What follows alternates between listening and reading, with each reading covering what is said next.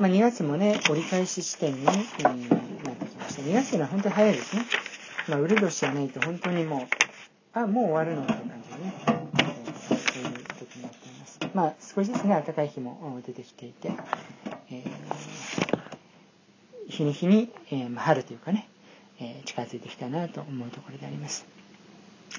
まあ、今までこの時期はね、蔓延していたね、インフルエンザ。それはほとんど、ほとんどね、かかってる人いないんじゃないでしょうかね。まあ一つはやはり私たち衛生意識がね、高まった。まあコロナのせい、コロナのおかげとは言わないせいでね。まあ手洗い、うがいやマスク着用というのをね、よくしている中で、インフルエンザというのが本当に、かかっている方は少なくなっていますね。まあコロナも少しずつは落ち着いてきてるんでしょうが、まあ緊急事態宣言はね、継続中です。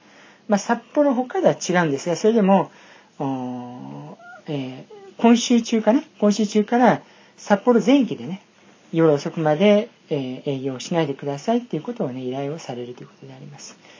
えー、だから必ずしも減ってはきてるけれど、えー、すごいいいってわけではないということ。もう GoTo キャンペーンなんてね、まだまだという話であります。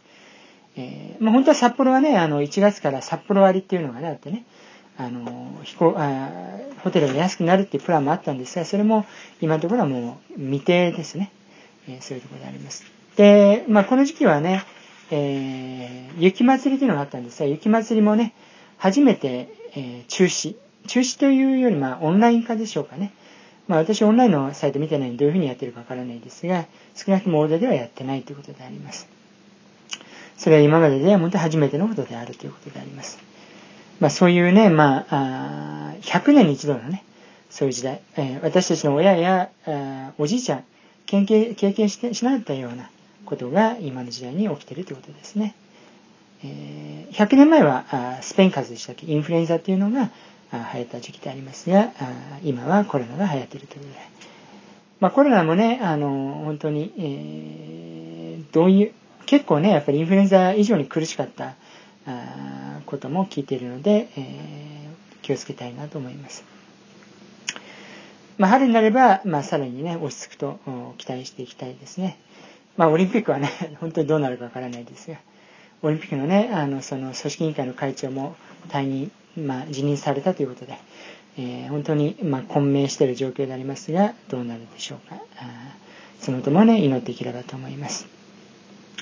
えー、聖書に移りたいと思いますが、今日はルカによる福音書。まあ、いつもやってることですが、ディボーションのね、本において、えーディボーションガイドでね、皆さんも読んでいるかと思うんですが、その2月10日の分で、えー、このところになります。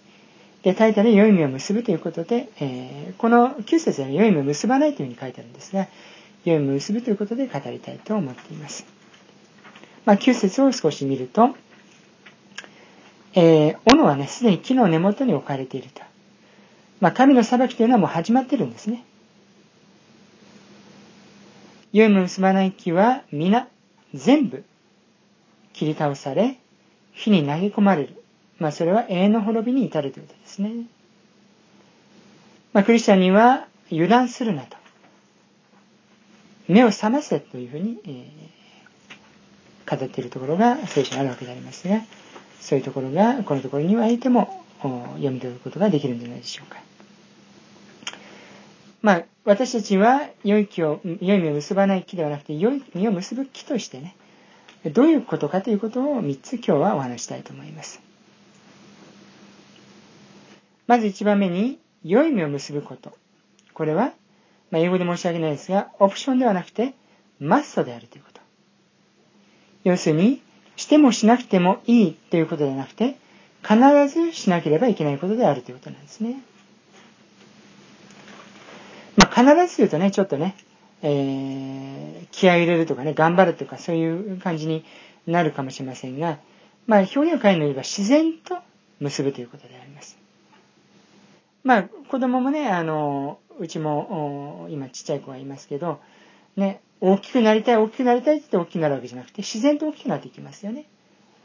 だから私たちは栄養を取り入れて、毎日ご飯を食べて、よく睡眠をとるのであれば、そして息をしてね、呼吸をしていくのであれば当然生きていて成長していくわけであります。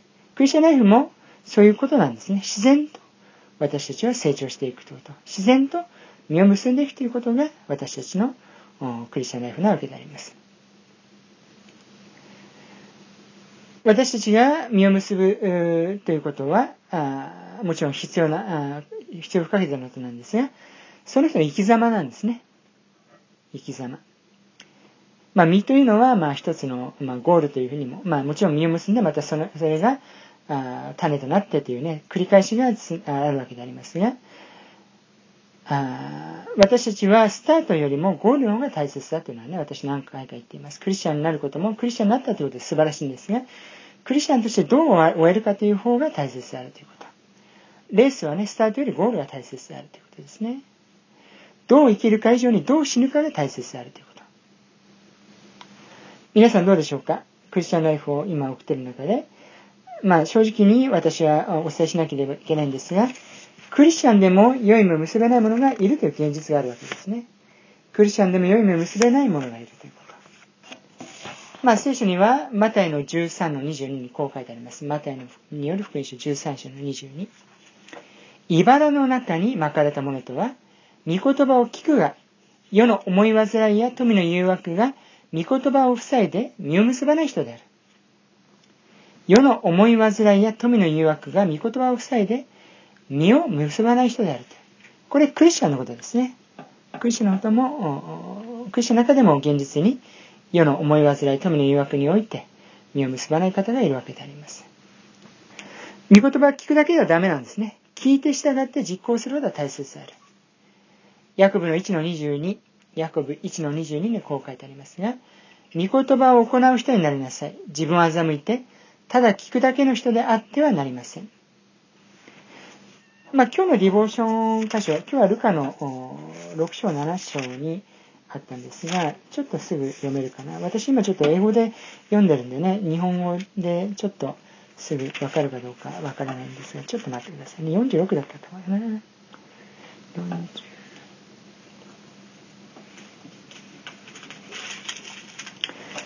46節、えー、ま、ルカの6の46。私を主よ主と主よと呼びながら、なぜ私の言うことを行わないのかと。なぜ私の言うことを行わないのかと。主よ主と、主よと呼びながらね。そういうことをしてはいけないということをね、イエス様もおっしゃってるわけであります。私たちは、あ本当にクリスチャンとして歩む中において、主よ主よと言って御言葉を行うものになってはいけない。そして、えー、茨の中で、えー、巻かれるようなものであってはいけないということで、御言葉以上に、世や富を、富ってのはお金とかね、そういうものを上に置いてはならないということ。御言葉二つお読みしますね。えー、ヤコブの4章の4節ヤコブの4章4節神に背く者たち。世の友となることは、神の敵となることだと知らないのですか世の友になろうとする者は、自らを神の敵とするのです。世の友は神の敵なんですね。マタイの6の24、マタイ6の24。まあ、有名なところでありますが、誰も二人の主人に仕えることはできない。一方を憎んで他方を愛するか、一方に親しんで他方を頓じるか、どちらかである。あなた方は神と富とに仕えることはできない。私たちはどうでしょうか？茨の中に巻かれてるでしょうか？私たちの心の中に何があるかということがね、私たちのその生き様であるということをね、よくよく思うことが大切かと思うわけであります。2番目、良い実を結ぶのは健全に生きてる木なんですね。健全に生きてる木。マルコの4章28、マルコ4章28にはこう書いてあります。地はおのずから実を結ばせるのであり、はじめに茎、次に穂、それから穂には豊かな実ができる。まあこれがま自然な流れなんですね。まあ、種を植えれば、茎、穂ができて、実ができるということ。私たちの生き方は健全でしょうかクリスチャンになるということは、生き方が変わるということであります。それは、世とは全く逆の生き方なんですね。死ではなく、命に向かう生き方がどうかということ。まあ、死というのはね、例えば刹那的であるとか、なんていうかな、今良ければいいとかね。まあ、そういうような生き方があるでしょう。あるいは闇ではなくて光に向かう生き方がどうかということ。あるいは罪ではなくて義に向かう生き方がどうかということ。聖書はこう書いてあります。マタイの7章18節良い気が悪い意味を結ぶことはなく、また悪い気が良い意味を結ぶこともできない。私たちどのような実を結んでいるか、それが私たちの表すということなんですね。何を言ってるか以上に何をしているかが大切である。身を見てその人は判断されるわけであります。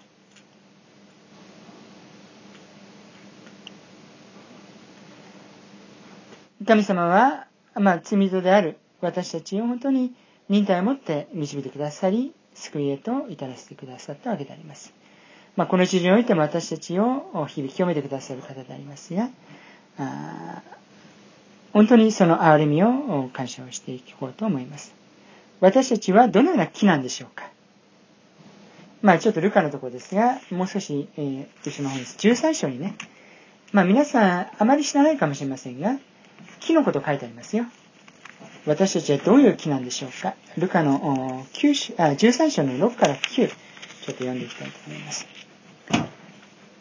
実がならないイチジクの木の例えとね、タイトル書いてありますが、13章の6から9。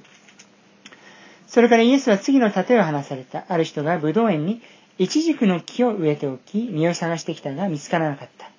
そこで園庭に行った。もう3年もの間、このイチジクの木に実を探しに来ているのに、見つけた試しがない。切り倒してしまえ。なぜ土地を無駄にしておくのか。園庭は答えた。ご主人様、今年もこのままにしておいてください。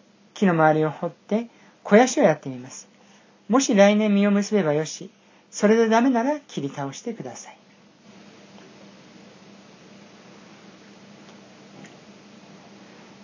えー、ペトロの手紙の2の3章15にはこう書いてありますが、また私たちの主の忍耐強さは救いであると考えなさい。また私たちの主の忍耐強さは救いであると考えなさい。私たちは主に忍耐されて救われたということでありますね。主は本当にうなじの怖い、また、そのような私たちを憐れんで、忍耐を持って救ってくださったわけであります。私たちはそれからどういうふうに歩んでいるでしょうか？クリスチャンとして、えー、なんていうかな、茨の中を生きているか、それとも余市を生きているかということ？を、よくよく吟味をするということ。私たちのクリスチャンライフは健全でしょうか？それともそうではないでしょうかということですね。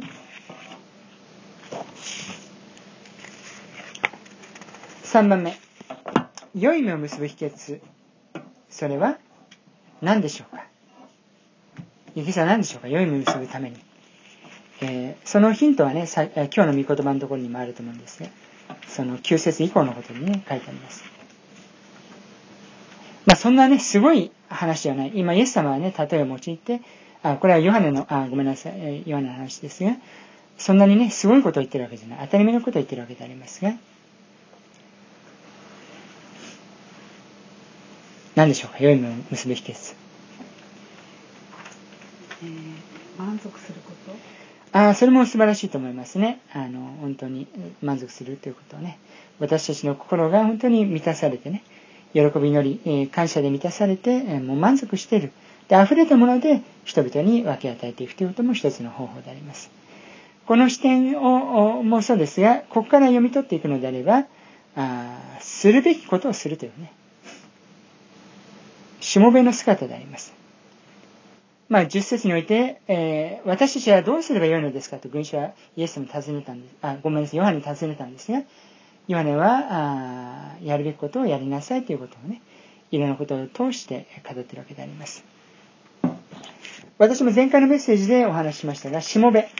しもべというのは神のしもべでありますが、えー、かんちゃん覚えてる？しもべ。神様のしもべ。家来は何をするでしょうか？ありがとうございます。しもべは従う。まず一番目に、しもべは聞くということですね。えーあんたの言うこと聞かないようではなくて聞くということ。次に、しもべは従うということ。そして、しもべは急いですぐに行動するということ。この姿勢が神のしもべとしても大切なんですね。するべきことをするということ。まあ、今日の3章の10から14に書いてあるわけであります。まあ、こういうように、まあ、税金を取り立てる人は、そういう規定以上のものは取り立てるなとかね、えー、その兵士も自分の給料で満足しなさいとか、えー、本当に具体的に言われてるわけであります。私たちは自分の給料で自分の与えられたもので満足しているでしょうか。もっと欲しいと思ってるでしょうか。私たちしもべとしてそういうするべきことをしてどうするか私はするべきことをしたからあなんだもっと祝福をくださいとかそういう態度ではなくてしもべの態度はルカの17の10に書いてありますが、えー、あなた方も、これイエス様の言葉ですね。あなた方も同じことだ。自分に命じられたことを皆果たしたら、私どもは役に立たないしもべです。すべきことをしたに過ぎませんと言いなさい。私どもは役に立たないしもべです。すべきことをしたに過ぎません。こういう態度で私たちは歩んでいるでしょうか？イエス様ご自身がそのしもべとして来られたんですね。えフィリピの2章7節かえって自分を無にして、しもべの形をとり、人間と同じものになられました。これはイエス様なんですね。自分を無にして、しもべの形をとり、人間と同じものになられました。自分を無にするっていうことは、私たちもね、自分の器を空にして、洗ってね、そうして神様の祝福を完全に100%受けることができるんですね。ゴミとかあったらね、それ汚れてしまうし、えー、本当に混ざってしまうということです。私たち自分を無にするということは、本当に必要なんです。それは、モデルはイエス様なんですね。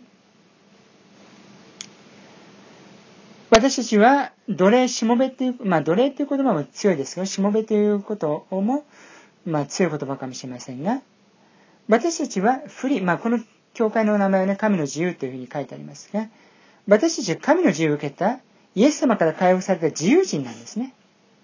その自由人として、しもべとして行動するということ。だからそのしもべというのは、誰に仕えているかとよく知ってますから、本当に喜びにより感謝を持って仕えていくことができるわけであります。第一ペトロの2章16にはこう書いてあります。第一ペトロ2章16。自由人として行動しなさい。しかしその自由を悪を行う口実とせず、神のしもべとして行動しなさい。私たちフリーなんですね。自由。何をしても自由ということ。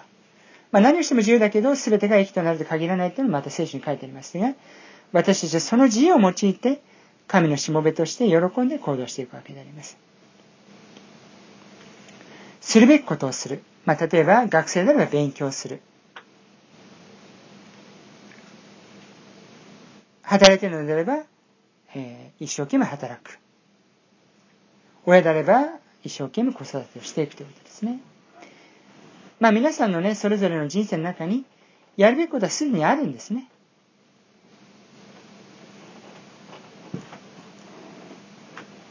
マタイの6章34。マタイ6の34。だから明日のことを思い忘れてはならない。明日のことは明日自らが思い忘れる。その日の苦労はその日だけで十分である。その日の苦労はその日だけで十分である。神様は私たちに今日するべきことを与えてくださっています。そのことをしていくということ。私もね、ディボーション、あまあ皆さんもしてると思うんですが、えー、これもね、明日ちょっと忙しいから2日分今日のうちしとこうとかね、そういうふうにできないんです、なかなかね。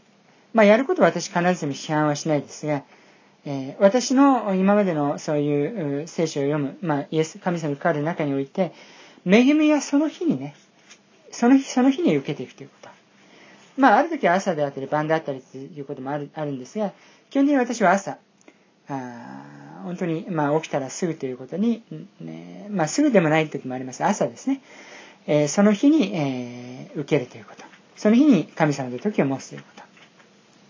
それは、あ昨日やなったから2日分やろうとかね、明日忙しいから2日分やろうとか、そういうことはできないんですね。その日のロープはその日だけで十分であるということなんです。ヤコブの4章15節むしろあなた方は神の御心、主の御心であれば、生きてあのことやこのことをしようと言うべきです。